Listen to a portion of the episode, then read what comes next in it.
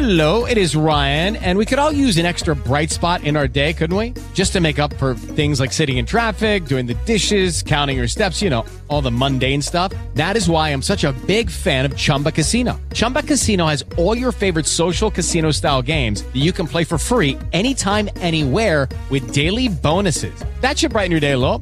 Actually, a lot. So sign up now at chumbacasino.com. That's chumbacasino.com. No purchase necessary. Group. Void were prohibited by law. See terms and conditions. 18 plus. Hello, it is Ryan, and I was on a flight the other day playing one of my favorite social spin slot games on chumbacasino.com. I looked over the person sitting next to me, and you know what they were doing? They were also playing Chumba Casino. Coincidence? I think not. Everybody's loving having fun with it. Chumba Casino is home to hundreds of casino style games that you can play for free anytime, anywhere, even at 30,000 feet. So sign up now at chumbacasino.com to claim your free welcome bonus. That's chumbacasino.com and live the Chumba life. No purchase necessary. Group. Void were prohibited by law. See terms and conditions. 18 plus.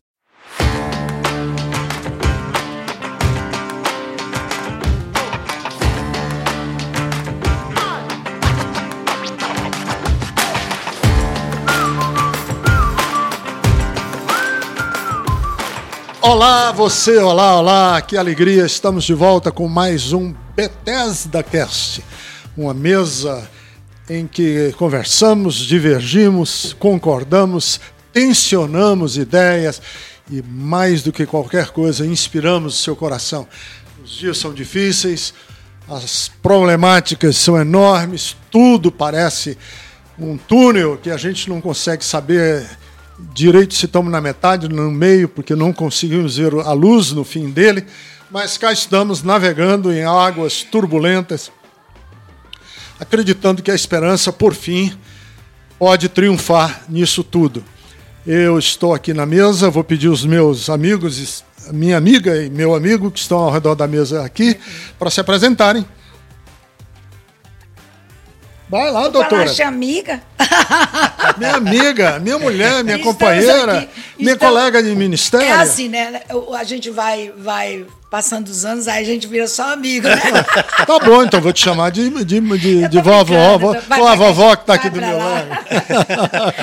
Ô, queridos, então, eu aqui, a Silvia Jerusa, e é um prazer muito grande estar com vocês, e a gente vai ter um papo muito gostoso com o pastor Vanderlei, diretor e fundador da Faculdade Unida, e a gente está, assim, ansioso para ouvi-lo. Vou passar a palavra para o pastor Eliel. Pastor Eliel, muito bom poder estar aqui, a gente bater esse papo, essa conversa, que acredito que será bastante produtivo para todos nós, não só trazendo informações, mas jogando luz para que a gente possa dar próximos passos, né? Porque toda pesquisa tem essa função, né, de nos ajudar na caminhada. Exatamente. E nós, nosso convidado ilustre, ilustríssimo hoje aqui é Vanderlei. O Vanderlei é um pastor, é, ele tem um envolvimento profundo com educação, com formação de lideranças, com mentoria. Ele é um cara que desbrava caminhos também nesse cenário religioso brasileiro. Eu vou pedir que ele se apresente, apresente um pouco do seu background, se você é casado, fala um pouco para gente. Tá certo. Obrigado, Ricardo. Obrigado. Prazer estar aqui com você, com a Silvia, com o pastor Eliel. Eu fui pastor presbiteriano da Igreja Presbiteriana do Brasil até 1999, quando eu saí e a Faculdade Unida já havia sido fundada em 97 por mim e por dois colegas, como um seminário naquela época, né? A teologia nem era reconhecida pelo MEC ainda. É, e aí, a partir de 99, eu passei a me dedicar integralmente ao ensino teológico e depois fui correr atrás da, da- do credenciamento do MEC, coisa que só aconteceu em 2005. Então, assim, eu já, francamente falando, já não me considero pastor, porque já são muitos anos, mais de 20 anos, que eu me dedico apenas à docência. Não que eu tenha repúdio né, ao pastorado, o pastorado foi uma, uma benção na minha vida, foi muito enriquecedor né, para mim, em vários aspectos, tanto na época que eu pastoreei em São Paulo, quanto aqui em Vila Velha depois.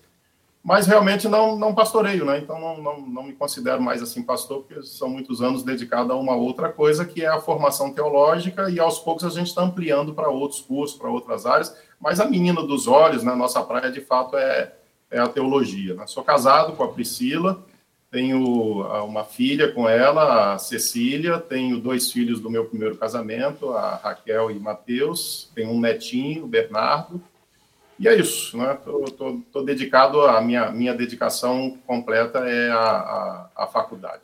Ah, a Faculdade Unida, cá entre nós, é hoje, eu diria, é, junto com mais umas duas ou três que eu possa contar na minha mão, é, é uma referência hoje no Brasil e você está de parabéns, não só você, como todos os professores e professoras. Uma alegria muito grande. E vamos aproveitar esse, esse podcast para falar do nosso polo também, né? Que aqui é um polo, né? A Igreja Bethesda tem um polo da Faculdade Unida que depois eu quero... É, explica para gente que esse... o doutor Vanderlei, então, nos, nos explica. Vanderlei, explica para explica nós essa... A Bethesda tem um polo. E o que é isso? Fala para gente. Sim. Então, a, a, Faculdade Unida ela foi credenciada também pelo MEC para o ensino à distância, né? E isso envolve tanto graduação quanto pós-graduação. É, e, e, a legislação prevê que a instituição credenciada ela crie polos espalhados pelo Brasil e, um, e, uma das alegrias que a gente tem é ter esse polo com vocês já há alguns anos. Começamos oferecendo, né, Silvia, o curso de teologia à distância, porque a, a, a instituição foi credenciada e o curso de teologia foi autorizado nessa modalidade à distância, já havia o presencial. É, e depois nós começamos com outros cursos. Né? Hoje nós temos administração, gestão ambiental, gestão de recursos humanos, licenciatura em ciências das religiões, todos esses cursos à distância. As nossas pós-graduações, nós tínhamos algumas presenciais e outras à distância. Agora, com a pandemia, a gente resolveu transformar tudo em curso à distância. Acabamos de começar uma agora em parceria com a Uniperiferias, que trabalha lá na, na favela da Maré, no Complexo da Maré, no Rio uh, confluências africanas e afro-brasileiras né, e as relações é, étnico-raciais na, na, educação, uma, uma pós que está nos dando muita alegria. Teremos, o, até dando em primeira mão aqui, o prazer de receber a Conceição Evaristo no dia 7 de março como uma participação especial numa das nossas aulas. Que bacana. Temos a pós em terapia familiar e políticas sociais de atenção à família, eu já tenho conversado em alguns momentos com a Silvia sobre isso.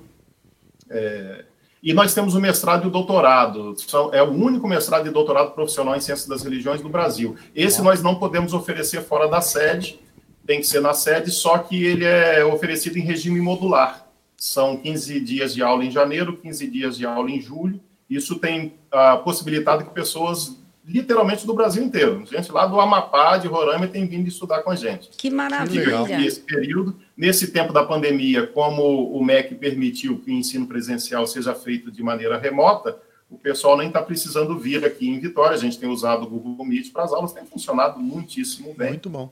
É, o doutorado foi aprovado no ano passado, né? ele acabou de, de iniciar já a segunda turma agora em janeiro. Então é isso, a gente está expandindo, temos relações internacionais com instituições como o Seminário Teológico de Princeton, com uma instituição da Alemanha, uma faculdade metodista também lá de Ohio, nos Estados Unidos. Então, a gente tá, também está se esforçando nesse processo de internacionalização da instituição, já recebemos estudantes de teologia de Princeton, da Alemanha, ah, já enviamos professores para lá também para fazer pós-doutorado. Então, assim, são, são várias frentes ao mesmo tempo, né? E uma das, uma das frentes que a gente tem se empenhado muito é na pesquisa, né? na produção teológica. E aí nós temos um corpo docente muito variado, cada um com a, com a sua especialidade, produzindo pesquisa que, que nos, nos dá muito orgulho, né? Que legal. Isso tudo acaba se, só para finalizar, se desdobrando para todos os nossos polos, de alguma maneira, todos os alunos acabam tendo acesso a isso. Então, dá um endereço para a gente aí, se alguém quiser entrar em contato diretamente com vocês na Faculdade Unida, fala logo aí, que aí já no começo do no nosso podcast vai dando tempo às pessoas se arranjarem, é, tanto a Faculdade Unida lá em Vitória, do Espírito Santo, como aqui da Bethesda. Né? No nosso polo, nós temos a página do Instagram, Polo Unida SP, que é Polo Unida São Paulo, né? Polo Underline Unida São Paulo, SP, que o pessoal pode pedir informações. Agora, eu queria fazer uma. É, depois que você der o endereço do, de vocês aí, de Vitória, eu quero fazer uma pergunta sobre as bolsas de estudo, que eu tá, acho ótimo. super tá. interessante. Eu, eu, eu, acho que o melhor contato, Ricardo, é, é pelo WhatsApp. Nós temos o WhatsApp que é 27 3325 2071. 27 3325 2071. É, e a gente dá um atendimento assim, muito rápido. O tempo todo a gente Repita tá mais só uma, uma terceira vez para as pessoas. 27, é, 27 aí a gente vai colocar 33 25 20 71, um atendimento via WhatsApp. Tem o nosso site, né? Se colocar fuv.edu.br, FUV é a Faculdade Unida de Vitória, né? .edu.br, que aí lá você tem todas as informações necessárias. Temos as redes sociais também. Se colocar no Facebook, procurar Faculdade Unida de Vitória ou no Instagram, vai encontrar também. Ótimo. São redes sociais muito ativas. Mas um atendimento mais assim direto, rápido, com certeza pelo WhatsApp. Ótimo. Uma coisa que eu queria te perguntar, porque eu acho super importante, pra, antes da gente entrar no assunto é, do seu livro, propriamente dito, da sua pesquisa, que é as bolsas de estudos que, você, que vocês proporcionam para pessoas é, que não têm condições de pagar é, uma faculdade e os cursos maravilhosos que vocês também têm oferecido. É, nós temos conseguido, Silvia, verbas fora do Brasil, em na Escócia, por exemplo, na Alemanha, nos Estados Unidos, uh, valores que têm nos ajudado a, a proporcionar bolsas de estudo em, todas, uh, em todos os níveis, graduação, pós-graduação, mestrado e doutorado, a gente tem todos os anos, literalmente, a gente tem distribuído essas bolsas. O critério é, é a baixa renda, só que também falo aqui de primeira mão, a gente está até flexibilizando esse critério, sabe, Silvia? Porque a gente está com um número muito grande de bolsas, né? Então que a gente está com condição de distribuir bolsas para assim, é, a, o, o, critério maior agora vai ser interesse. A pessoa tem interesse, ela quer estudar, ela, ela a gente vai dar a bolsa para ela estudar. É óbvio que pode chegar. E cota, e cota, e cota. Tem duas bolsas. Aí. aí. você tem um homem e uma mulher disputando. Uma, aí nós vamos escolher a mulher, entende? Aí se a gente tem assim duas mulheres, uma branca, uma negra, nós vamos escolher uma mulher negra. Nós vamos é, considerar tá as circunstâncias históricas, sociais e econômicas do país. Mas vamos deixar para fazer isso no momento em que a gente já não tenha mais tanta bolsa para distribuir. Então, uhum. agora que a gente está com muita bolsa, estamos é, até para soltar isso aí nas redes sociais. As pessoas que quiserem estudar conosco. Poxa nós, vida! Bom. Muito é, bom. Você ter uma ideia, só para responder de maneira meio objetiva. Agora, por exemplo, a gente abriu 140 bolsas para graduação e 40 bolsas para pós-graduação. Não conseguimos preencher tudo. Ah, eu vou ajudar tá? vocês a preencherem. ajudar nisso aí a gente ajuda. Opa! Vamos lá, Vanderlei, vamos lá, vamos, vamos, vamos, vamos ao que interessa, que é o tema do nosso podcast. A primeira pergunta que eu quero fazer é o seguinte: é, fala para a gente um pouco do início do protestantismo no Brasil. Como foi? Porque eu sei que o seu objeto de pesquisa é muito mais o viés progressista, talvez a influência da teologia liberal, a teologia é, do evangelho social, é, mas é, e como se isso se deu num, num, num movimento mais progressista. Eu sei que esse é o tema da sua pesquisa, mas óbvio que ao estudar isso aí você teve que estudar também é, os outros contornos. Como é que é? Como é que começou essa história de protestantismo brasileiro, movimento evangélico e evangelicalismo, essas histórias todas aí? Fala para gente, ajuda. Tá certo. Ricardo, é, a, a, chegada definitiva do protestantismo no Brasil coincide com a vinda da família real portuguesa para o Brasil em 1808. Nós temos duas tentativas anteriores que eu acho que não interessa a gente aqui debater, lá dos huguenotes, no século no século XVI, depois os, os holandeses no Nordeste, mas ah, implantaram muita coisa, mas não ficou. Então, assim, o que eu acho que nos interessa aqui seria o que acontece a partir de 1808. É, ah, vocês sabem do tratado assinado entre a Inglaterra e a família real portuguesa, a proteção que a Inglaterra deu a Dom João VI e toda a sua frota, né, diante da ameaça da, da, da, de Napoleão. Só que a Inglaterra não fez isso de graça, né? Ela tinha interesse em que os portugueses abrissem os portos brasileiros para os seus navios, né, visando o comércio exterior, e no tratado eles já colocam ali é, a, a, uma cláusula a, defendendo o culto de outras religiões que não a católica aqui no Brasil. Naturalmente, o governo inglês estava preocupado em que, em vindo os cidadãos ingleses para cá, eles pudessem uh, manter o seu culto anglicano. E, e, é exatamente isso que acontece. Os primeiros grupos protestantes que chegam ao Brasil, ao Brasil, e que permanecem até hoje são os anglicanos, logo depois desse de 1810. Uh, em seguida, os luteranos, e eles vêm para cá naquela política implantada por Dom Pedro I, depois Dom Pedro II ah, que alguns chamam de branqueamento, né? já, já, já, se vislumbrava no horizonte o fim da escravidão no Brasil, então é uma, uma política de, de, incentivo à imigração, de distribuição de terras, e aí muitos alemães começam a vir para o Brasil, vão criar colônias no Rio Grande do Sul, Santa Catarina, aqui no interior do estado do Espírito Santo também, então são os luteranos, Classicamente, esses dois grupos, esse protestantismo é chamado de protestantismo de imigração. Antônio Gouveia Mendonça também falava em protestantismo étnico, porque estavam ligados às suas raízes. Os cultos eram feitos ou em inglês ou em alemão. Ah, não havia o objetivo missionário, né? não vieram para cá para converter brasileiros. Por isso tem essa, essa, esse nome. Né? a partir de meados do século XIX é que vão chegar. Agora, a gente sabe que, a, a gente sabe que esse decreto aí de, de Dom João VI e enfim, depois da independência do Brasil, com Dom Pedro I e até o Dom Pedro II, é, é, essa separação do catolicismo com o Estado era, era muito problemática. Dava essa liberdade de culto aí, mas era bem restrita, né, o Vanderlei? Era, era. A, a, a, Igreja Católica ainda era a religião oficial do Brasil, então eles cederam em parte e não em outra. Né? Então, o próprio decreto lá do tratado e depois a Constituição de 1824 diz que haveria essa liberdade de culto, mas que eles não poderiam, por exemplo, construir templos né, das suas religiões. Uhum. Né? Não poderia haver proselitismo. O templo significava ter torre, né, cruz, sim, essas coisas. Né? Então, eram reuniões internas. No caso dos anglicanos, Ricardo, normalmente os cultos eram feitos dentro de navios, que ficavam ancorados, por exemplo, ali na, na Baía da Guanabara. Não pode nem botar o pé no Brasil. Para não se contaminar. Só que, só que, essa regra estabelecida na Constituição de 1824, ela começou a ser quebrada. Né? Nas colônias é, luteranas, eles começam a construir templos, né? em que pese essa, essa limitação.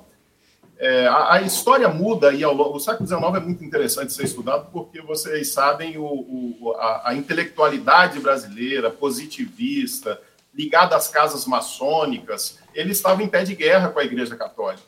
Tem a famosa questão religiosa, né, que o Dom Pedro II chega a mandar prender dois bispos por causa disso, né, não, sem entrar em detalhes aqui. Mas o, o, fato é, alguns evangélicos não gostam de ouvir isso, mas os protestantes, esses missionários, eles todos eram maçons, todos eles. E eles chegam no Brasil e recebem de imediato o apoio dessas lojas maçônicas, porque viam no protestantismo um sopro de progresso. Eles olhavam o que estava acontecendo na Inglaterra, mesmo nos Estados Unidos, e, e, e, você tem escritos de políticos da época, como Tavares Bastos, por exemplo, elogiando os, o que eles chamavam de os povos do norte, específico, notadamente os protestantes. Né? Então, a vinda de protestantes para cá era, era, muito bem vista por esses intelectuais políticos, gente que tinha poder, do, gente do Senado. E aí, os missionários, e há então relatos da relação desses missionários com esses políticos. O primeiro que chega desse chamado protestantismo de missão, que é essa segunda fase, é o Dr. Albert Calley, né? No caso dele, ele não era estadunidense, ele era escocês, mas ele era daquela linha. Eu acho que é importante para a gente entender também, Ricardo, Silvia e Pastor Eliel, a implantação do protestantismo no Brasil é conhecer uma história pregressa que é a, a, o que eu chamaria de uma matriz puritano-pietista, uhum. que dá sustentação para todo esse protestantismo norte-americano estadunidense no século XIX. É uma história longa que, que, eu acho que não seria o caso. É bom dizer, é bom explicar, né, que os puritanos são é, essencialmente ingleses e Sim. que os pietistas são da, dos morávios e da, do antigo império, né, é, germânico, é, húngaro-germânico ali da, da Morávia, daquela região lá do, que hoje é que hoje fica ali na Tchecoslováquia, né? Aqueles movimentos avivalistas que varreram o que hoje conhecemos como Europa Oriental, os pietistas. Né? Ou, é, a ou... gente poderia voltar lá no século XVI, quando começa o movimento puritano inglês, né? aqueles, aqueles, aqueles anglicanos que fugiram da perseguição da Maria Tudor, conhecido como Maria uhum. Sanguinária, viveram em cidades protestantes como Genebra, como Frankfurt, na, em, em regiões da Holanda, foram muito influenciados pelos calvinistas e pelos anabatistas. No reinado da Elizabeth, quando eles retornam, eles retornam impactados né, pelo que eles viram ali, mais ou menos com a ideia assim, é isso é que é protestantismo. Quando a gente voltar para a Inglaterra, a gente vai transformar a igreja da Inglaterra nisso aqui. Uhum. Então, por isso, puros, né? Aqueles que queriam purificar a igreja da Inglaterra daquilo que eles consideravam excesso de catolicismo. Ô, ô, ô, Vanderlei, onde, onde se encontra essa questão do, do protestantismo mais progressista? Onde está a, a, origem aí? Ou esses, porque, ou esses primeiros navios já eram? É, na, a, você está se referindo ao Brasil ou na história? Ao Brasil, ao Brasil. Ao Brasil. A chegada no Brasil. Eu acho que o que ele está querendo saber. Estou querendo interpretar, tô, desculpe a pretensão. Mas eu acho assim, é, é, que me veio à cabeça. É, uma pergunta que poderia surgir. Esses caras de matriz puritana e pietista eram considerados na época progressistas? É, é exatamente isso. Essa ou era considerada progressista ou, ou eles eram é, conservadores? É, ou, ou, eles chegam com conservadorismo e, e, e, alguns progressistas vêm depois, entendeu? Fazendo uma outra curva. É, eu, eu, eu, sou da, da, da seguinte opinião, Eliel, nós não podemos em nenhum momento tentar dizer esse grupo aqui era progressista, aquele ali não era o protestantismo ele tem no seu DNA uma profunda ambiguidade. Essas coisas uhum. estão misturadas. Uhum. Uh, eu diria, voltando só um pouquinho, que quem faz o casamento entre puritanismo e pietismo, o Ricardo apontou bem que são dois movimentos de origem distintas, inclusive geográficas, quem faz esse casamento é o movimento metodista. O Wesley ele é profundamente influenciado pelo pietismo dos irmãos morávios. Uhum. E ele vinha, e ele era um ministro anglicano, inclusive da, da High Church. Hello, it is Ryan, and I was on a flight the other day playing one of my favorite social spin slot games on chumbacasino.com. I looked over the person sitting next to me, and you know what they were doing? They were also playing Chumba Casino. Coincidence? I think not. Everybody's loving having fun with it. Chumba Casino is home to hundreds of casino style games that you can play for free anytime, anywhere, even at 30,000 feet. So sign up now at chumbacasino.com to claim your free welcome bonus. That's chumbacasino.com and live the Chumba life. No purchase necessary. DTW, void, were prohibited by law. See terms and conditions 18 plus. É, mas o movimento, e, o Wesley, é, não sei se vocês leram o Helmut Henders, ele, ele a meu ver, ele prestou um papel importantíssimo para nós ao traduzir os textos do Wesley, publicado, se não me engano, há dois anos atrás, dois ou três no máximo, está publicado pela Haste, ah, os escritos de Wesley contra a escravidão, de 1773, as cartas, então mostra que era o Wesley, ele, ele, ele tem um compromisso com pautas que a gente chamaria progressistas, hum. e não, não era um apêndice, ele é estava no cerne do ministério de Wesley o combate à escravidão. Isso não era, não era um, um, um, um epílogo no seu ministério. Se lê esse livro traduzido pelo, pelo Helmut e comentado pelo Helmut, isso fica claríssimo. Né? As articulações dele em relação a várias outras frentes. Ao mesmo tempo, ao mesmo tempo, o Wesley é aquele que vai defender a possibilidade de você não pecar nunca mais depois de você se converter. Sim. Ele volta atrás dessa ideia, mas ele lança essa base daquilo que fica conhecido depois como perfeccionismo. Ou seja, não é, não, não é só o grupo que é ambíguo, a própria pessoa, né?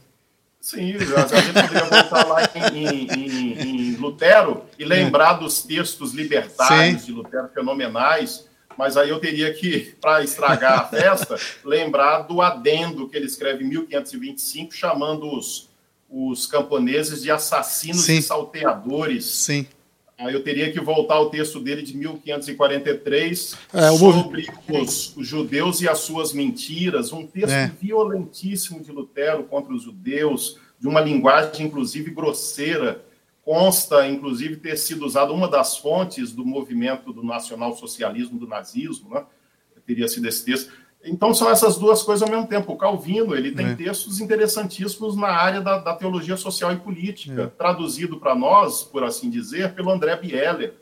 Textos realmente importantes. E o, e o Calvino, ao mesmo tempo, é o sujeito que está ali liderando a, o Conselho de Genebra para acender uma fogueira para queimar o é. Miguel de Cerveto e, e, dezenas de outras fogueiras. Então, e, a, as duas coisas ao mesmo tempo. O movimento metodista do século XIX nos Estados Unidos, isso nos interessa muito, entender o que era o protestantismo norte-americano no século XIX. Por quê? Porque é esse protestantismo que vem para o Brasil, uhum. e, eu não, e eu falaria isso sem medo de errar, ele é o Ricardo e Silvio os desdobramentos disso, as consequências disso se fazem presentes até os dias de hum. hoje. Pois então História fala. É, assim, é um encadeamento de fatos e a gente ainda colhe os resultados disso. Então, primeiro, entender que o metodismo norte-americano ou estadunidense do século XIX é bem diferente daquilo que o Wesley estava propondo.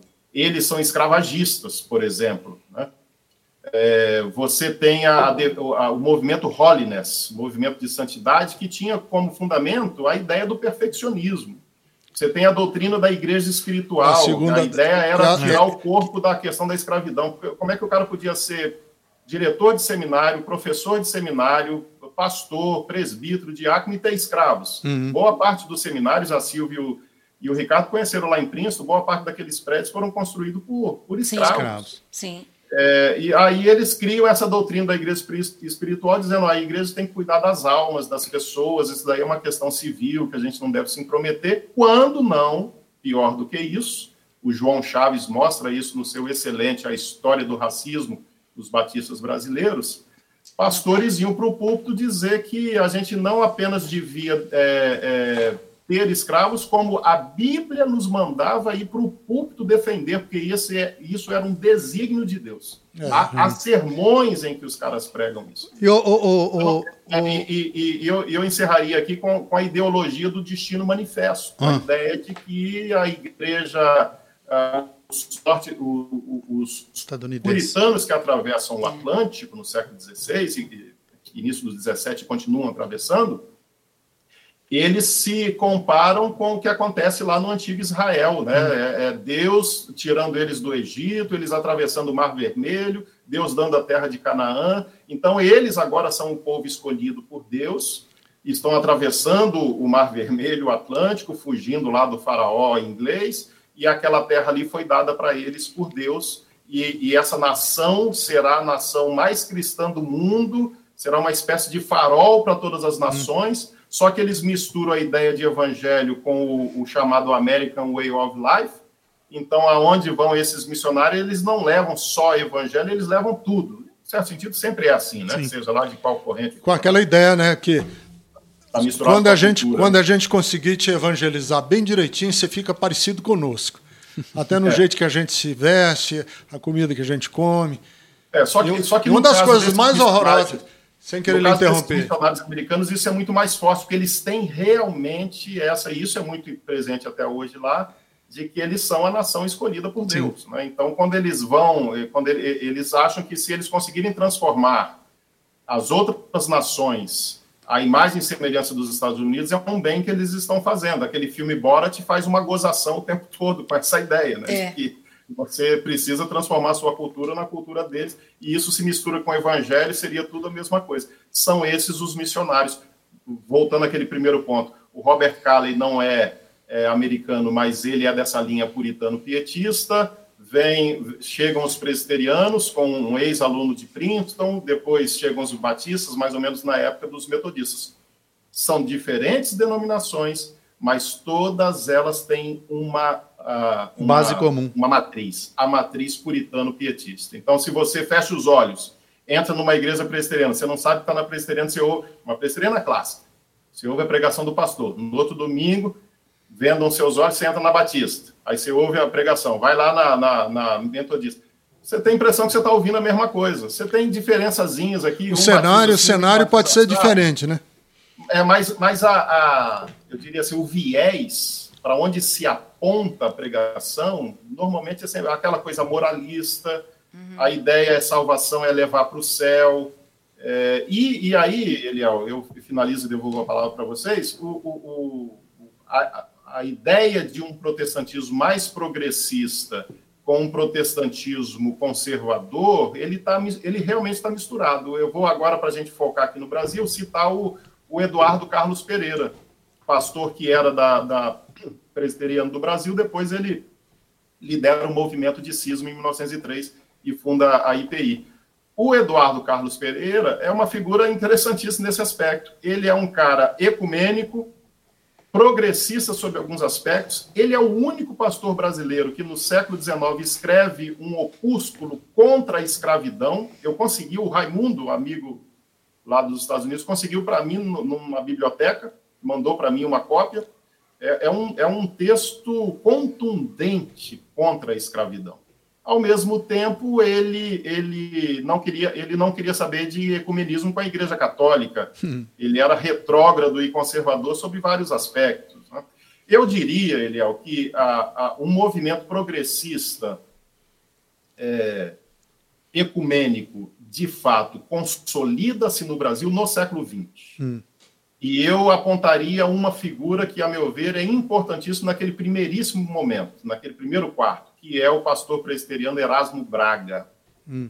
Ele é a grande figura ecumênica do início do século XX no Brasil.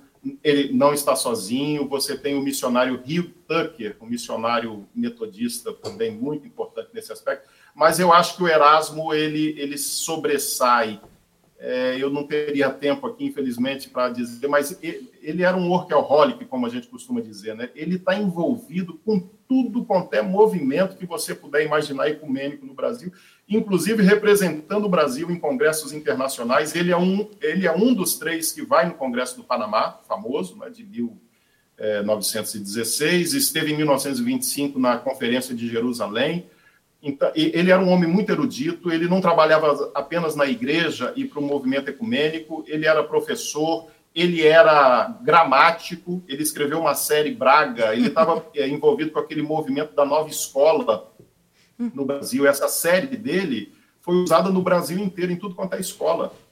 É, ele, ele se envolveu com o Instituto Histórico e Geográfico, ele mantinha relacionamento com o Bispo de Campinas, é um homem impressionante. Agora, e sonhava pergunta... em criar um, um, uma instituição que representasse o protestantismo no Brasil. Agora, uma única instituição. Sim. Infelizmente, ele morre prematuramente em 1932. Pois não. Não, o que eu quero, assim, só a título de provocação, que quando você fica fazendo esse apanhado histórico dessas pessoas assim que foram notáveis, né? Notáveis. O mundo protestante, é, e quando eu falo protestante, eu estou falando desde os luteranos, eu estou falando também dos, dos, dos missionários de, é, dessa matriz é, puritano, pietista puritano. É, assim, o Brasil foi, quer dizer, o mundo protestante brasileiro foi um celeiro de, de pessoas notáveis, acadêmicos, eruditos, escritores, poetas, pessoas que que se dedicavam à poesia, se dedicavam, como você mostrou aí, à gramática, etc, etc. Mas ao longo do século XX, é, o outro grupo parece que ganhou visibilidade. maior visibilidade, maior poder, maior primazia, que é esse evangelicalismo é, é, tradicional, conservador, pentecostalizado. E a minha pergunta é: assim, desculpe, porque às vezes eu fico muito revoltado, Wanderlei, porque eu vejo, eu, eu, assim, não é que eu me considero, eu não me considero inteligente, nem você seja inteligente, mas é que o nível tá tão ruim que quando eu ouço você, eu digo, cara, Wanderlei é uma, é uma preciosidade, é um, desculpe aí o elogio é, de corpo presente. É... Ora, desculpa, é ótimo, a gente precisa. Não, mas é, mas aí eu fico pensando, e aí às vezes eu vejo do outro lado, esses minions que estão aí, esses fundamentalistas, esse discurso que hoje é o mais hegemônico e que se transformou em quase que um, uma etiqueta, um rótulo. Na verdade, na verdade, eles se apropriaram do que é ser cristão, né? Exatamente. Se ser cristão é isso aqui, e quem não for isso aqui não é cristão. É, e é isso, é isso. Aí a minha pergunta é o seguinte: o que foi que deu errado? Que a turma erudita, acadêmica, que tem uma contribuição linda para o Brasil, hoje cabe dentro de uma Kombi, desculpe também, essa é uma piada recorrente aí com os progressistas, né? Que a igreja X, que é progressista, de esquerda, cabe dentro de uma Kombi. E os outros estão aí com mega templos, e, voando de jatinho e com acesso direto ao Planalto. Ou seja, a própria. É, é, quem, quem hoje está aí com essa hegemonia tem que negar a sua própria história, né? Então, o Erasmo presbiteriano, a, a, a presbiteriana que assume essa posição, tem que negar que ele teve, teve essa que existiu pessoa, esse cara. Que existiu né? esse cara. Existiu um Rubem Alves, tem que apagar é. tudo isso. Mas eu quero é, saber é, o seguinte: o que que deu errado? Que eu acho que deu errado. É um juízo não, meu, mas eu acho que deu errado. Não, mas o que é que aconteceu? É, é o que é que aconteceu? como, como, dizia um professor meu de teologia, é, Ricardo, ele falava assim: tococê, tococê. Era mineiro, é? É, é, é, é, que, é que ele é, quando eles pegam uma figura como Erasmo Braga, é uma, é uma outra leitura que é feita, entende? Tá, é, muda a narrativa. É, é, é, tipo esse filme que acabou de, de, de, de nos impressionar muito, Não Olhe para Cima. Sim, sim. Eu vi nas redes bolsonaristas eles fazendo uma leitura como se nós não estivéssemos olhando. É, assim, muda a narrativa, né? Faz uma, uma leitura enviesada. Mas, mas então, Ricardo, eu vou te responder de maneira bem objetiva. Na minha opinião, você pode encontrar opiniões distintas. A minha, na minha opinião, a, o, o ponto divisor é o golpe civil eclesiástico militar de 1964. Eu acho que nós temos uma história bem distinta daí para frente e eu vou tentar fundamentar o que eu estou defendendo aqui. Ah. Porque a gente precisa considerar o contexto mais amplo da Guerra Fria, obviamente, logo no, no pós-guerra, que vai ter, vai ter essa dimensão mundial, continental e nacional.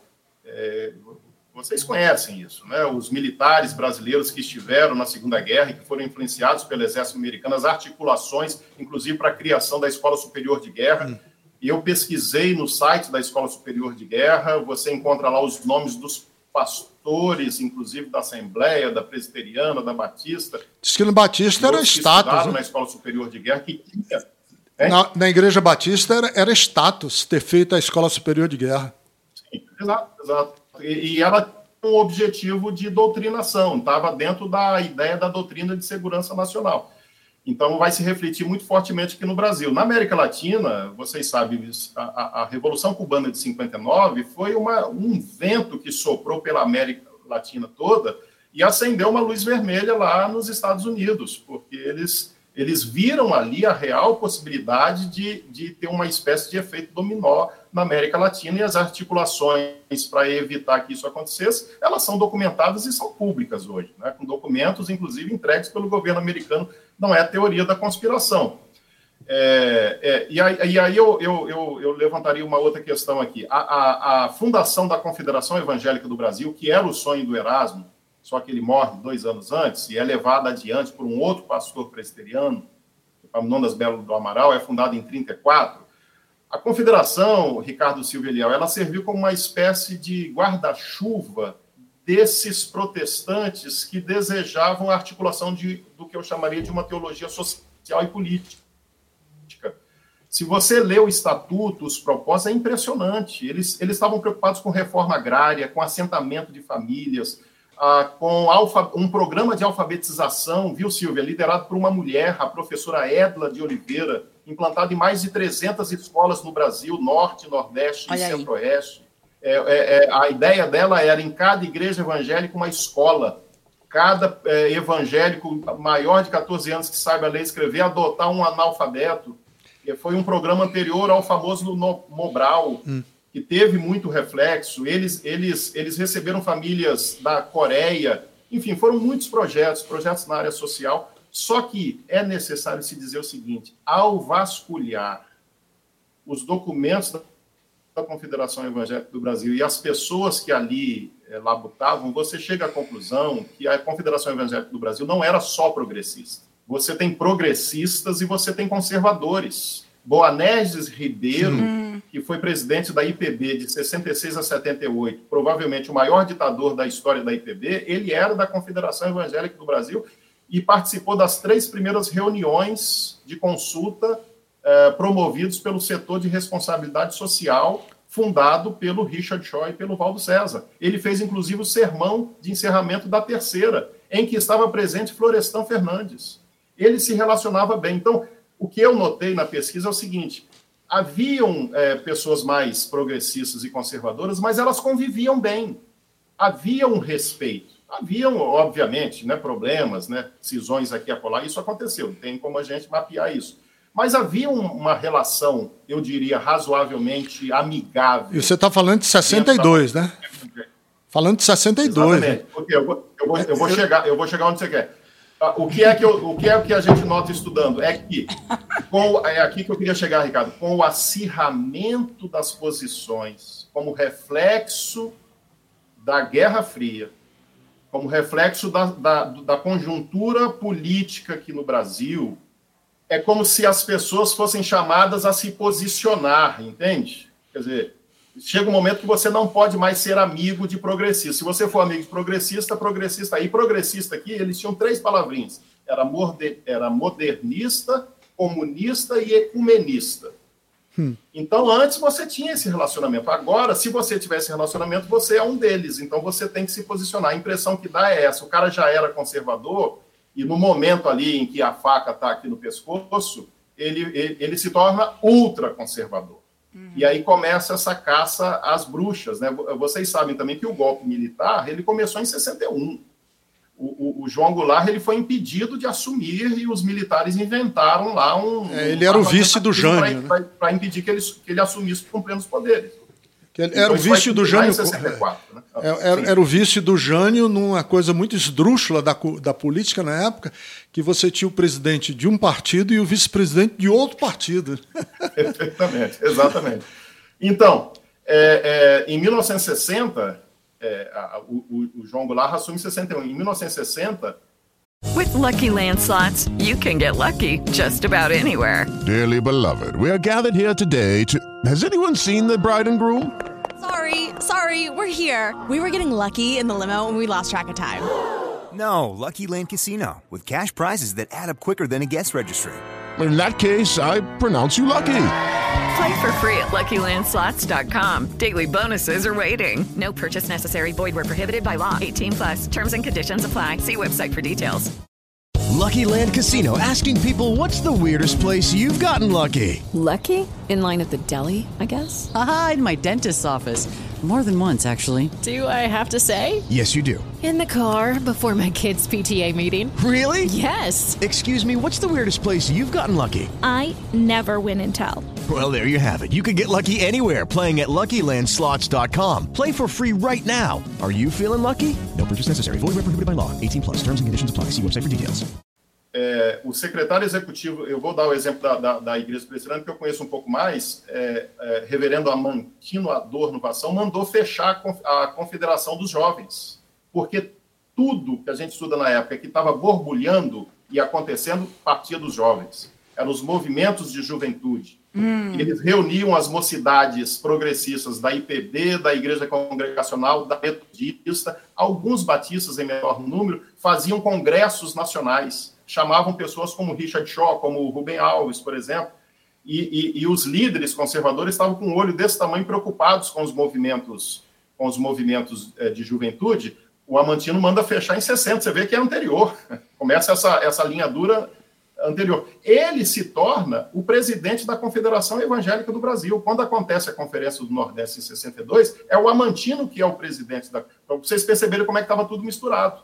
É. Ele depois vai se tornar, nesse mesmo ano, presidente também da IPB, e, e em 64, com o golpe, aí eu, aí eu estudei é, é, o, Jornal Batista, o Jornal Presbiteriano, manifestações dos metodistas, os editais, tipo, o golpe foi na virada do dia 31 para o dia 1 de abril. Os editais de dois dias depois, de uma semana depois, eram os editais, uh, parafraseando aqui, dizendo basicamente o seguinte: Louvamos a Deus que nos livrou do perigo comunista. Já era hora. Ele Ai, ouviu as nossas orações, ele interveio. Uh, e nós temos certeza que a democracia vai sobreviver a tudo isso. Todos os jornais, toda essa liderança. A Confederação Evangélica foi invadida, o seu escritório, documentos foram, foram, foram destruídos, a liderança progressista toda foi, foi isso em 64, foi demitida todas, Zé Pereira Ramalho, Domício, é, o, o, Richard Shaw já tinha ido embora dois anos antes para os Estados Unidos, que ele viu que, que, a, o, que o negócio ia pegar.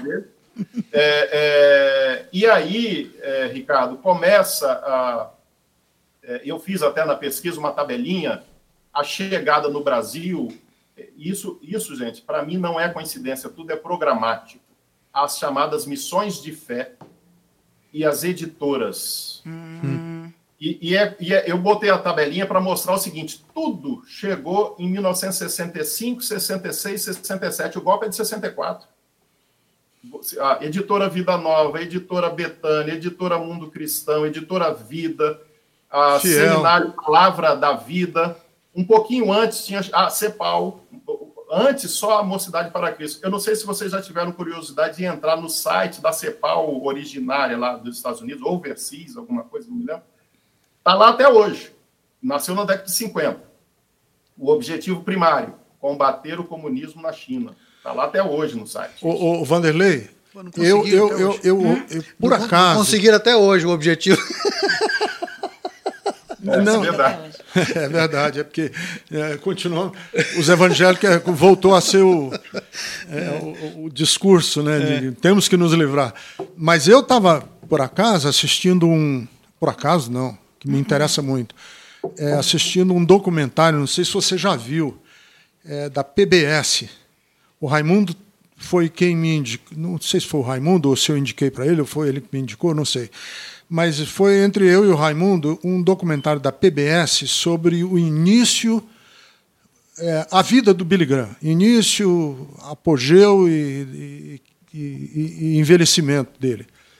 E, e é muito interessante que eles mostraram clipes dos primeiros sermões do Billy Graham e o mote pessoal, Pastor Batista. é, o Billy né? Graham foi um, foi um grande, não- é, muita gente é bom falar. O Billy Graham foi um grande evangelista que arrebatou e arrastou multidões e que deu uma visibilidade é, ao movimento evangélico mundial. né? Inclusive a rainha uma máquina, uma máquina recebeu, de né? uma máquina de propaganda, de marketing, de articulações. Enfim, Lotou o Maracanã aqui, né? lotou o Maracanã na época em que os evangélicos eram a minoria ainda. Né? Enfim, o Billy Graham, os, os sermões dele, as articulações dele, isso eu estou falando é, pós-1948, 1950, por aí, todo sermão dele é a forma de expressão, mas ele Quase vinha com esse todo. mote de combater o comunismo. É a maior ameaça que o mundo enfrenta hoje e que nós precisamos enfrentar antes da, como evangélicos, antes da volta de Cristo, é a ameaça do comunismo. Então, estou fazendo esse gancho porque você está falando aí, né, até a chegada dessas missões de fé, e, e- e tem essa articulação americana lá também, é, no caldo da Guerra Fria. Né? Guerra Fria. Era o mundo Sim, sim. dividido em dois, americanos de um lado e União Soviética do, do outro. Agora, sabe o que, é que eu queria te perguntar? Que, eu, Eu- eu- que isso me interessa muito. É, a- as mulheres. Existe, na sua pesquisa, você descobriu mulheres que foram omitidas na história da igreja brasileira, do protestantismo brasileiro, mas mulheres tipo como a professora Evelyn, mas mulheres que Progressistas. progressistas e mulheres que né? movimentaram a igreja e mas que fo- os- cujos nomes foram omitidos dentro da história? É, é, de, de maneira ampassã, tá? Eu te confesso, Silvia, mas, claro, a gente vai estudando, vai encontrando essas mulheres. Poderia voltar lá no século XIX, missionárias, inclusive, até com. Não sei se dá para chamar de progressista, mas com atitudes é, humanitárias, assim, muito interessantes. É, no século XX, para ser mais exato, você conhece melhor do que eu a história da, da Frida, né? muito debulhada aí em detalhes pelo, pelo Gedeon. É, Da na- Frida na- na Vingra, sua né? pesquisa. E nesse campo que eu foquei mais, a professora Edla, na Confederação Evangélica haviam outras mulheres a que atuavam nos setores. Eu, eu- eu te peço desculpa, não vou lembrar do nome de todas, mas destacaria, além da professora Edla, a, Eva. Bi- a, a, a Billy Gammon. A Billy Gammon foi a grande líder desse movimento que eu comentei agora há pouco, de reunião da juventude, das várias denominações. Ela era professora também, articuladíssima e queridíssima. E há uma história meio, eu diria, sombria, porque ela é achada atropelada na beira de uma estrada, se não me engano, Belo Horizonte, Brasília, uma história muito mal contada. Alguns Hum. acham que ela foi morta pelos, pelas forças de repressão por, por causa do seu envolvimento político de, ah, e toda a sua articulação. Né? E foi, foi um choque na época, assim, uma pessoa que estava no auge né, e que acontece uma tragédia como essa. Na Conferência do Nordeste, eu destacaria a Jaqueline Skills. Ela foi a responsável. Vocês sabem que a Conferência Nordeste não foram apenas conferências, né? fenomenais, né, com pessoas como o reverendo Joaquim Beato, reverendo João Dias, e aí os convidados, né, Gilberto Freire, Celso Furtado, mas foi também um movimento, teve também uma, um movimento artístico, né, a Jaqueline Skills fez exposição de quadros de Caribé, de Portinari, de artistas, inclusive protestantes também. O Gilberto Freire, ele fala logo na sua palestra, ele fica muito impactado quando ele chega no ambiente e vê aquilo, e ela e teve um seminário de debates. A Jaqueline, basicamente, o que ela estava propondo era o que eu chamaria de um abrasileiramento do protestantismo nacional, né? A, a, a, de, em acordo com a cultura. Vamos lembrar que a bossa nova está começando, né? Você já tem ali o, movimento modernista brasileiro. Então eles todos estão muito antenados com isso e eles querem trazer isso para dentro das igrejas, né? É, é, eu, eu, destacaria essas mulheres é, que de fato são esquecidas. Só que quando a gente fala que elas são esquecidas, Silvia, eu ampliaria, ampliaria um pouco mais, não são só elas, é esse movimento como um todo. Eu cansei de dar aula para os estudantes contando essas histórias, Conferência do Nordeste, todos esses movimentos. Vocês já ouviram falar? Ninguém nunca ouviu falar. Eu não acho que isso é à toa. Eu acho que programaticamente uhum. essas informações foram sonegadas às novas gerações para que eles não saibam que houve esse tipo de protestantismo, né? Linkando novamente com a questão inicial do Ricardo, é de 64 para cá que nós temos o que eu chamo de uma fragmentação do cenário evangélico brasileiro. Antes disso, é, nós temos nós temos cooperação entre as várias denominações, inclusive até a tentativa de fusão. No início do século, a Igreja Presbiteriana formalizou uma proposta de fusão com a Igreja Metodista. A maioria das pessoas nunca ouviu falar disso. Em 1934, foi, ao, foi o contrário. Os metodistas fizeram a mesma proposta para a Igreja Presbiteriana de fusão. É, é, é, foi fundado em 1919 um seminário chamado Seminário Unido. O nosso nome, inclusive, é inspirado nesse seminário. Hum. É, a ideia era não ter um monte de seminário, cada um para uma denominação, ter um seminário para todas, com professores de todas as denominações. Esse, esse seminário funcionou por mais de 10 anos. Estavam lá Erasmo Braga, estava lá o Eduardo Carlos Pereira e outros representantes. Então, havia é, é, essas. Na, na, no Rio Grande do Sul, o trabalho da Igreja Presbiteriana não estava indo bem, eles cederam para os anglicanos que estavam indo bem. Eles deram, deram tempo, deram as, as cadeiras, deram os bancos. É esse tipo de coisa. A fragmentação, a meu ver, é de 64 para cá. Não que tudo fosse mil maravilhas, óbvio, não é isso que eu estou dizendo.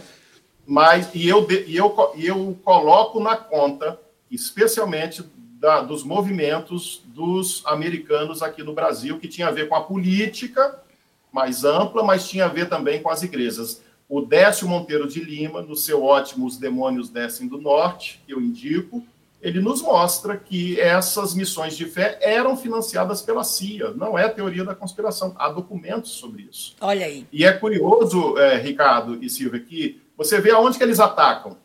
É seminário, formação teológica e editora, porque é a maneira de você controlar o conhecimento. Hum. E, é. o, o, e sempre os, na mão deles. Né? Institutos bíblicos, mas senão o Instituto Bíblico não tem denominação. Ora, como não tem? Os pastores começam a entregar os seus jovens para ir se prepararem eh, teologicamente nesses institutos bíblicos. Não, eu ia e dizer... todos eles tinham americanos. Eu, eu estudei em 88, não, não, não, não foi lá naquela época, tinha casal de americano lá no Seminário Presbiteriano de Recife. Né?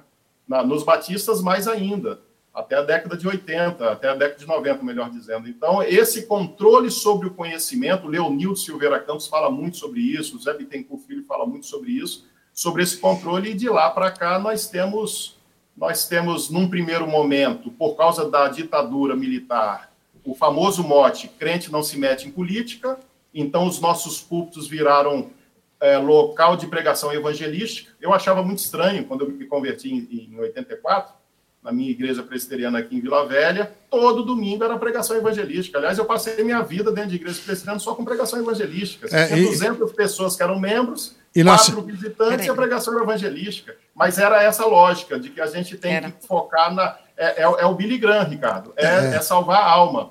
Wanderlei, e na Assembleia de Deus era assim, sexta-feira é o culto para os crentes, de doutrina. E no domingo é um culto de evangelização também, sempre, sempre, né? E se não fizer apelo, não foi culto. É, e se não. E, que, e que era o culto principal, né? Mas isso daí é desdobramento ideológico também. É. É, desdobramento ideológico, né? Ah, ah, e aí depois ah, é, é curioso como que o pessoal vai se adaptando, né? Porque não podia ter televisão, não podia ter videocassete, não podia jogar bola, não podia entrar em política, não podia um monte de coisa. Quando chegam esses televangelistas norte-americanos aqui, eu me lembro quando era criança, o Rex Rambach, né? Ah. Dick Swagger, essas coisas.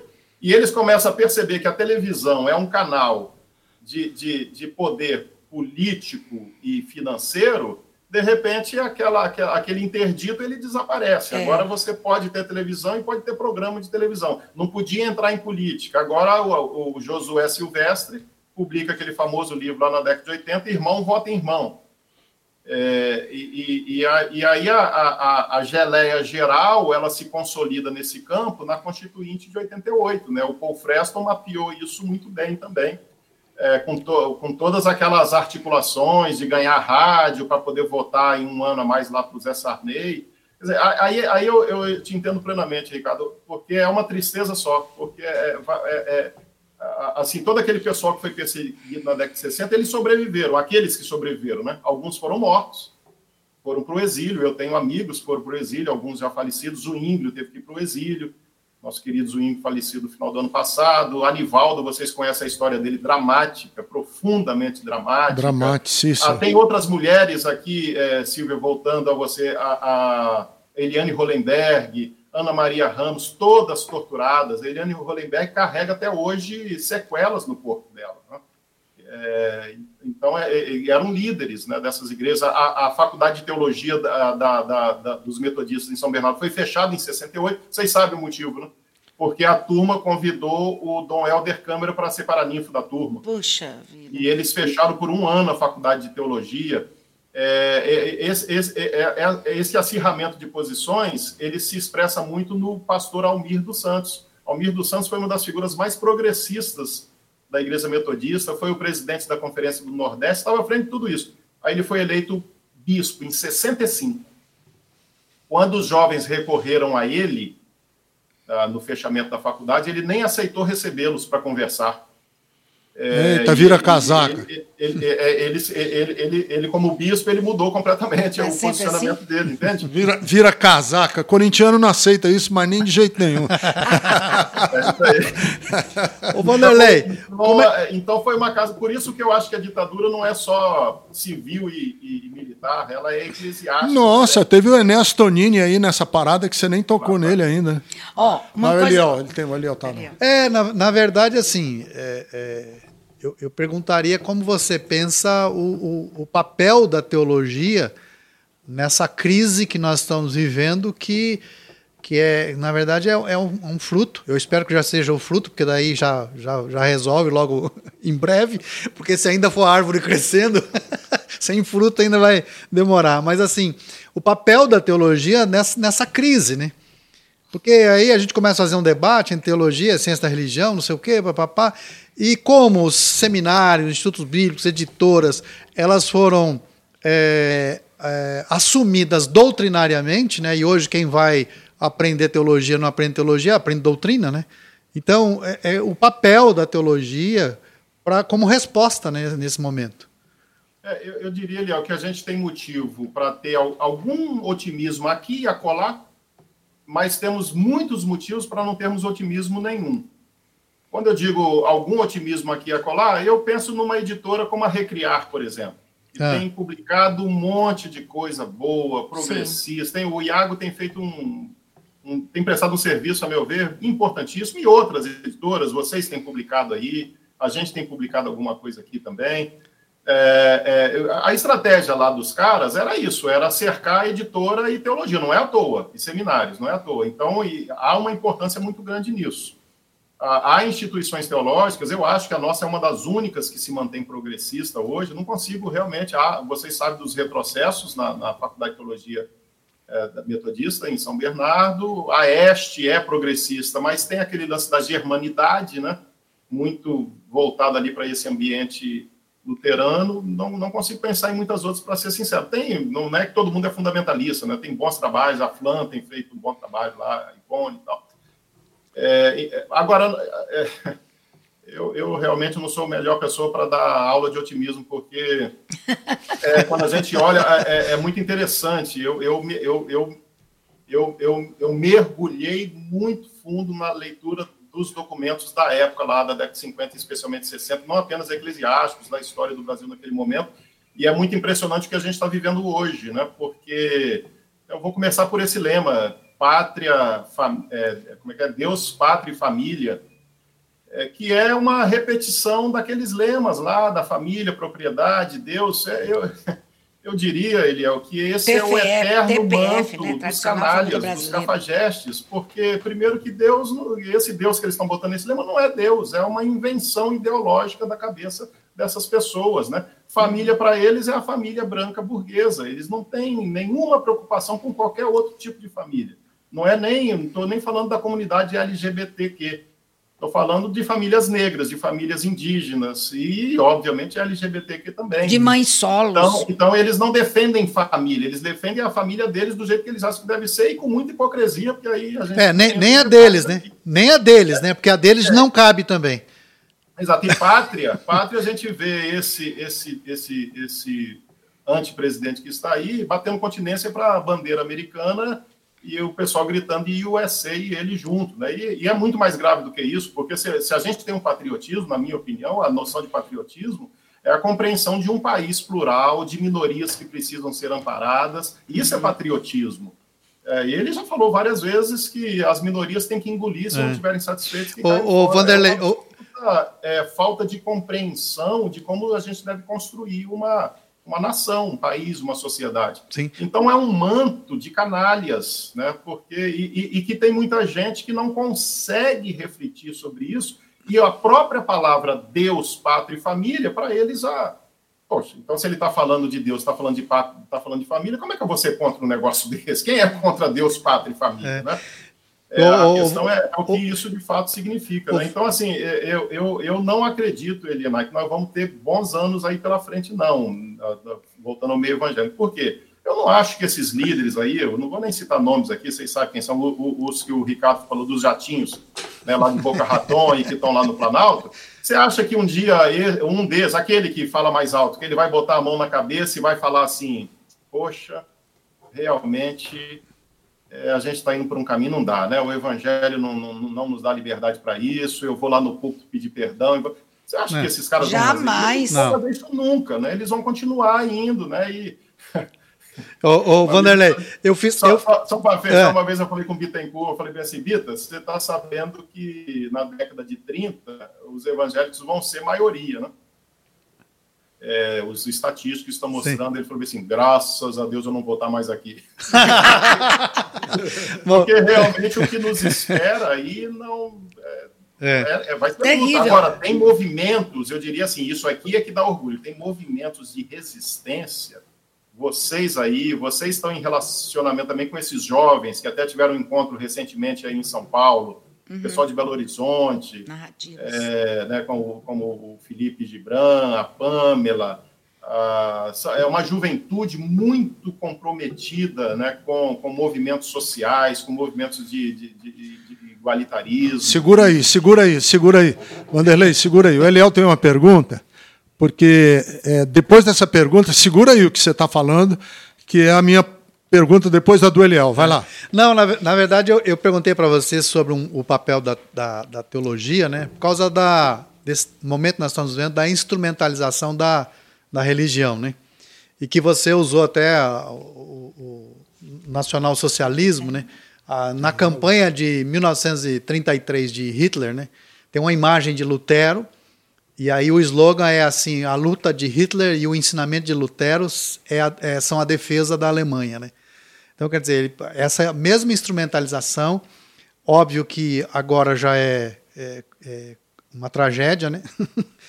Foi comédia, agora é tragédia, ou ao contrário, já nem lembro mais a frase. A história, quando se repete, é sempre uma farsa. farsa, né? Uma farsa. Em forma de é, farsa. Né? É. Então, mas está aí, presente, essa instrumentalização da religião. E ó, o modo de responder, ele é teológico, né? Então, esse exercício da gente esse papel da teologia, né? É, é, então, é, é, é, o, é, o, que eu dizia, eu acho que ela tem um papel importante, eu não tenho a menor dúvida disso, senão eu nem estaria nisso há mais de 20 anos. A teologia ela tem essa capacidade de mudar a nossa cabeça e, mudando a nossa cabeça, mudar as nossas práticas. Eu sou fruto disso, o Ricardo é fruto disso, vocês são fruto disso. Né? Nós sabemos a teologia que nós tivemos. Eu, uhum. eu falei isso já para o Ricardo, eu conheci o Ricardo em 1988, lá em Recife. Ele, ele numa pregação na igreja de Jesse Martins. Não sei se você lembra Opa. dessa sua ida lá. É lógico. Quanto a gente mudou, quanto a nossa cabeça ampliou. Aí eu tenho testemunhos de muitos colegas, Eliel, da, do, do impacto é, que se exerceu sobre eles a leitura do Rubem. Hum. O Rubem tem livros que eles são capazes de abrir horizontes, é. variações sobre a vida e a morte, onde o Rubem ele, ele coloca ali o, o que, que ele entende por teologia, não tem como você ler um livro desse e sair dele Perfeito. sem ser é. afetado. Perfeito. É, profundamente, profundamente, né? Indico muito. Então, a teologia tem essa capacidade. É que o contexto, o cenário, a conjuntura que a gente está vivendo, as forças contrárias são tão fortes que nós vamos ter algum avanço. É que eu não quero me iludir achando que a gente vai virar o jogo. Sim. Entende? Nesse sentido, eu não acredito. Mas nós, eu estou aqui há mais de 20 anos, já dei aula para tudo quanto é turma. Eu vejo ali, você tem a turma 30, 40, 3, 4. Chega no final, você percebe que ele, ele sacou, ele uhum. percebeu outros mundos, outras possibilidades. Mas boa parte pega o diploma e esquece o que a gente falou e continua nesse jogo que a gente conhece. Né? A gente tem. Agora, é, bom, eu ia falar uma outra coisa, não vou falar agora, não. Vou deixar não, um... é, é, porque eu mandei. Você tava, Meu Deus, é porque, a gente precisa trazer É porque você estava atropelando é ali um coisa. pouco da pergunta que eu ia fazer, e eu falei: se ele continua falando, eu não tenho mais o que perguntar. Então, deixa eu. Tem uma. Sobre o Rubem Alves, é, dizem que você só conhece a verdadeira envergadura de um homem à medida que você se distancia dele no tempo e no espaço. É impressionante como o Rubem Alves, depois que já estava velhinho e que estava com uma produção, menos produção, e depois que morreu, como que ele cresceu. Como que hoje, lendo Rubem Alves, depois da morte dele, é, é uma pessoa absolutamente fantástica, à frente do seu tempo. Uhum. E, e, é por isso que eu vou fazer essa pergunta. Eu, eu tive, um, eu tive um, um desprazer ontem à noite de receber um pequeno clipe, um TikTok, de um desses pastores aí novos, que estão aí, de uma geração nova aí, barba grande, eh, visual descolado, tatuagem no braço, e, e, e falando um, assim, uma, uma teologia fundamentalista. É, quer dizer, o cenário mudou, a estética está diferente, mas o conteúdo absolutamente fundamentalista, raso, raso, da, da profundidade de um pires, quando eu ouvi o cara. E venho acompanhando, aí aqui é a minha pergunta, eu venho acompanhando uma turma jovem nos Estados Unidos que está fazendo um trabalho que eles estão chamando de desconstrucionismo. Não sei se você conhece isso. Não. Você conhece esse movimento? Eles estão fazendo o seguinte: não adianta o, o, o pano é velho e não adianta colocar um remendo novo em cima desse pano velho. Nós temos que desconstruir para a partir dessa desconstrução, a gente lançar novas premissas, novas hipóteses e um novo caminhar para a igreja. Porque o que está aí, se a gente insistir em costurar aí esse, esse pano aí, ele vai rasgar.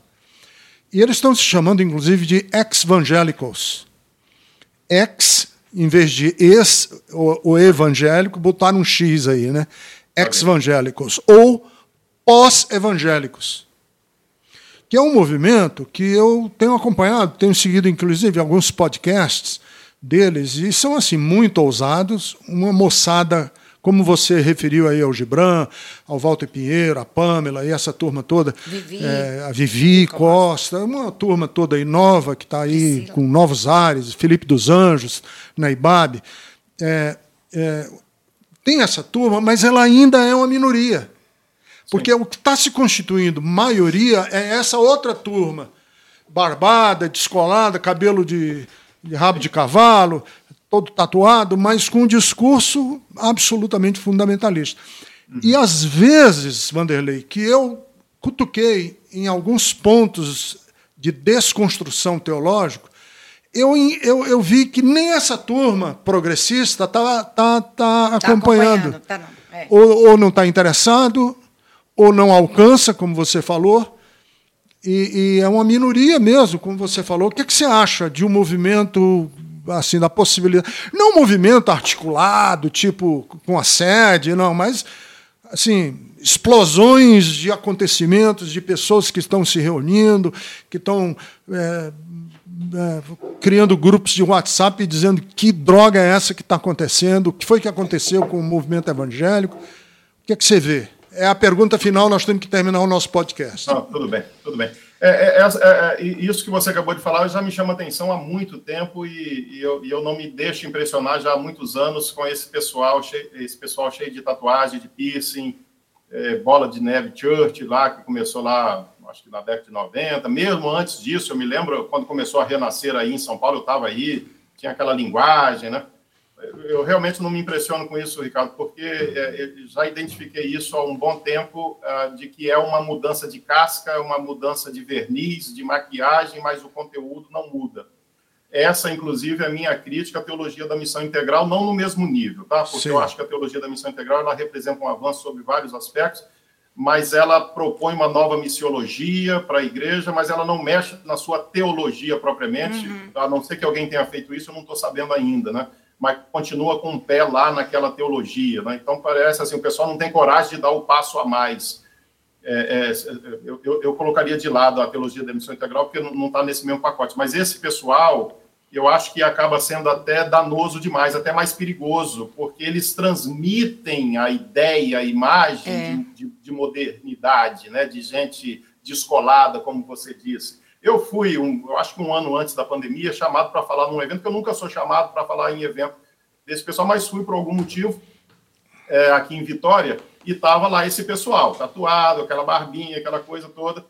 E um deles, eu não vou falar o nome aqui, mas ele, ele, ele meio que, que ficou num embate comigo, porque me pediram para falar sobre teologia, eu falei sobre Rubem, e ele falou que a teologia para ele é João Calvino. Ah, pelo amor de Deus. O cara tem a tatuagem da cabeça aos pés. E Aí o negócio tá difícil. É canto. E eu conheci meu jeitão careta lá, defendendo o Rubem e ele defendendo o João Calvino. E chegou uma hora que eu desisti do debate, porque eu falei, esse cara é mais ou menos como tem gente que entra em contato com a gente aqui e fala bem assim: a teologia de vocês é calvinista ou arminiana? É, é ah, difícil até responder um é, negócio é, desse, é. porque é um desconhecimento de 500 anos de produção de teologia, é um desconhecimento do atual debate, atual, em, entre aspas, né, da, das epistemologias do Sul, das teologias do Sul, do cristianismo mundial, da decolonização. Aí o cara tá. Isso que ele disse era o que Carlos Hodge falava no século XIX, lá em Princeton, que o que precisava ser feito em termos de teologia, Calvino já tinha feito, bastava agora manter esse troço funcionando. É, é difícil até você, é, é, como se fossem dois rádios em sintonias diferentes, você não consegue, você não é. consegue dialogar com um negócio desse, né? E o próprio é. Calvino, e o próprio Calvino escreveu toda a sua suma teológica, todas as suas, a sua, como é a sua, como é que chama, a sua cartas? Não, Instituto, instituto. instituto. Escreveu as suas institutas aos 32 anos, creio eu. Você é mais presbiteriano do que eu fui, mas aos 32 anos. E nunca mudou uma vírgula. É, Morreu sem nunca mudar uma é, vírgula. Cara, o que eu estava pregando em 1932, quando eu pego meus. Quando não, eu tinha. 32 anos. O que eu estava pregando quando eu tinha. Em 1932, não, que eu não sou Highlander. Quando eu estava pregando. O que eu estava pregando é, aos 32 anos de idade, Hoje, algumas coisas eu leio, eu tenho até vergonha. Falo, meu, que cabeça era aquela minha? É, com certeza, com certeza. Mas é, é, é esse pessoal que fica sempre lendo, me... quando lê, lê sempre a mesma coisa. Passa 10, 20, 30 anos, está sempre lendo a mesma coisa. Então a é. pregação é a mesma, não muda, né? Ô, Vanderlei... E, e, isso para não entrar na discussão, Ricardo, de que Calvino que ele está falando, porque ele acha que ele está falando hum. de Calvino. Aí o, o Ricardo Gouveia, nosso amigo, ele dá uma, um baile sobre isso, uma aula sobre isso porque provavelmente ele está falando é do calvinismo holandês ou ele está falando do neocalvinismo do século XIX e nem sabe disso. Né? Ah, ele está tá querendo falar do Calvino de raiz, de Genebra. Mas, é, mas, é mas para responder sobre esses movimentos, Ricardo, eu, eu, eu, eu olho com muita é, com muito apreço, com muito apreço, eu realmente admiro, sinceramente, a vontade, a garra dessa turma, do que eles estão fazendo. Noto aqui e acolá falando de maneira muito sincera, que, que eles ainda embolam algumas ideias, né, e, e pessoas e referências. É. é. uma questão de tempo, de amadurecimento. Mas, mas eles estão em crise, é, essa crise é boa. Certo. Só que eu cheguei a um ponto, Ricardo Silva Eliel, e falo isso aqui abrindo meu coração, que já não me interessa mais quem é evangélico, sequer quem é cristão, quem não é cristão. Eu realmente não. Isso já não me diz muita coisa. Né? Há muito tempo já não me diz nada. Uhum. Estou mais interessado, não estou querendo me pintar aqui de, de, de, de, moderno, de nada disso, mas eu estou mais interessado realmente na pessoa, quem é a pessoa, quem é o ser humano, quem é a pessoa com quem eu estou convivendo, que, que, tipo de pessoa ela está sendo, que Pronto. tipo de pessoa ela vai ser, é. como que ela vai viver. Ela, se ela está no cristianismo, se está dentro da igreja evangélica, se está numa religião de matriz africana, isso, isso realmente não me diz muita coisa mais. Pode ser talvez um desencantamento um pouco é, agudo demais da minha parte, mas. Ah, ah, Nada, você está mais. Eu, eu, acho que o importante é esse comprometimento com isso que, que a Bíblia chama de reino de Deus de maneira mais ampla, né, que tem a ver com justiça, tem a ver com equidade, tem a ver com respeito, com a pluralidade, com a inclusividade. Da onde isso estiver vindo, para mim, realmente eu estou feliz, estou satisfeito, quero conviver com esse tipo de gente, estou torcendo não, por esse tipo se de você, gente. Se você não morasse em, em, em Vitória, a gente ia convidar para você participar da Bethesda aqui com a gente. ô, ô, ô, ô, Vanderlei, mostra pra gente, porque a gente está no Spotify, mas a gente também está no YouTube, o teu livro que eu tenho. Meu Deus, vou correr para ler porque você. Isso é uma riqueza. Olha só. Por uma fé encarnada. Vocês que estão. Uma introdução à história. Essa introdução foi boa, hein? Uma introdução à história do protestantismo no Brasil. Foi pela editora Recriar? Isso, a Recriar em parceria com a Editora Unida. Eu fiz um convênio Unida. lá com o Iago, porque ele, ele, ele, assumiu a administração da Editora Unida, né? Então tudo que a gente publicar agora vai ser em que legal, que legal. Então fica aí a dica gente para ler esse livro, entender melhor, para saber o que está falando, né? Quando falar sobre o protestantismo no Brasil, foi muito rico. Muito obrigada, viu? Você, Obrigado, eu aprendi pra caramba. Agora eu quero desafiar você fazer uma pós pós doutorado, é, pesqui... Quem sabe eu faço isso, né? Mas pesquisar as mulheres na igreja protestante que cujas histórias estão jogadas ao Léo. É, eu, acho, eu, eu, acho que eu, isso eu, é uma... eu criei um, eu criei só abrindo um parênteses rapidinho, eu criei um, como é que eu chamaria isso? Uma espécie de programa chamado Memórias Protestantes para fazer entrevistas. Eu já fiz com o Zwinglio, fiz com o Bispo Paulo Aires, fiz com o Anivaldo. E eu, te, eu tô com algumas mulheres agora para fazer esse ano, que é exatamente a, a Hollenberg, a Ana Maria Ramos, Uh, tem a, eu acho que a professora Znaide, mas ela eu estou com dificuldade de contato, exatamente para a gente ter essa, essa messa. São, no meu caso, é especificamente esse pessoal da década de 60, entende? Ah. Eu estou fazendo uma, fazer uma espécie de biblioteca é, em vídeos, né? Para que, Legal. por exemplo, o Índio, graças a Deus, eu abri com ele em outubro. E ele morreu, e, né? E, e, e, aí a gente perdeu em outubro de 2020, no caso. E, mas tá lá, entendeu? Eu pedi que ele contasse toda a história de vida dele, quando ele era família e tal. Legal. É isso. Vanderlei, muito, muito, muito, muito obrigado pelo tempo, você ter dado uma pausa aí, aberto aí essa, esse parênteses, esse ato na sua, na sua agenda para estar com a gente. Muito obrigado. Você enriqueceu muito o nosso Bethesda Cast. Fica o nosso agradecimento. Turma, é, a ideia da gente é, promover a educação teológica hoje é essencial. É essencial porque muitas pessoas chegam para mim dizendo assim: esses caras são todos uns oportunistas, são todos uns, uns pilantras, uns falastrões, charlatões. Eu digo para eles: não, tem uma teologia por detrás. Uhum. Muitos acabam e são, e eu não nego isso, mas não é mero oportunismo. Pode ser que a teologia ruim tenha gerado esse oportunismo. Há uma teologia cínica tenha gerado essa gula pelo dinheiro e pelo poder. Mas há uma teologia. E essa teologia precisa ser, ao meu ver, desconstruída. E nós precisamos construir é, algo novo, porque Jesus merece. A mensagem do Evangelho merece.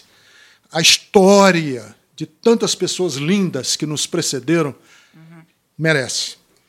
Vamos continuar. Eu, Muito obrigado. Eu, eu reforçaria, só para finalizar, Ricardo, o que o, o Shaw nos ensinou. O Shaw ele, ele falava muito da, da, Nós temos uma mensagem, a mensagem do Evangelho e a tradição cristã, e nós temos do outro lado a situação. Então, o Shaw defendia a ideia da gente, da gente criar uma hermenêutica, uma hermenêutica teológica que juntasse essas duas coisas. A mensagem com a, com a atual situação. É, essa era a proposta do Shaw. É. E aí você precisa desse, desse agir teológico, né? E, e, e eu finalizaria, só para não ser muito pessimista, né, a minha última palavra, é, citando mais uma vez o Zwingli, se vocês me permitem. O Zwingli foi um, uma pessoa muito querida minha, eu senti muito a, a perda dele.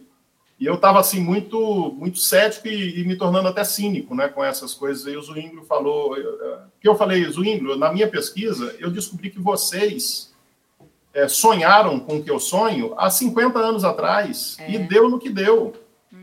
Então a gente vai ficando. Esses caras já fizeram muito melhor do que eu, muito melhor do que eu, e, e, e a igreja virou essa pasmaceira aí. Ele disse, Vanderlei, só que se a gente não dedicar a vida a isso, nós vamos dedicar ao quê? Olha, então, a, a, nós precisamos continuar dedicando as nossas utopias, aquilo que nós, que nós acreditamos, ainda que as coisas não se concretizem diante dos nossos olhos. E enquanto ele falava, eu me lembrava do Cântico de Maria, né? Hum. Os poderosos serão despedidos vazios, os humildes serão exaltados. Não é isso que a gente vê no nosso dia a dia, bem da verdade.